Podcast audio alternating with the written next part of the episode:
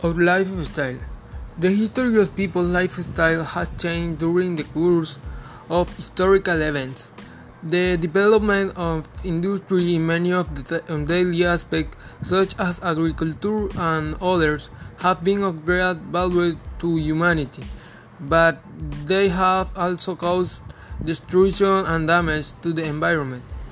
And I have not said that the industrial sector is bad but the the truth is that is it is uh, one of the main responsible uh, for the environment impact.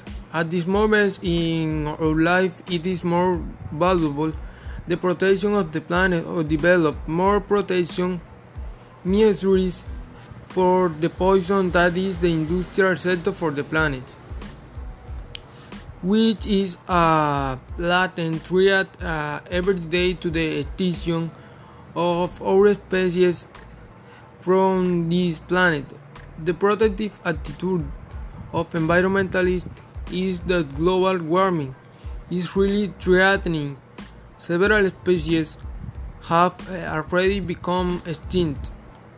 Although it is true that it is not uh, the fault on the industrial sector, is the indiscriminate hunting of animals.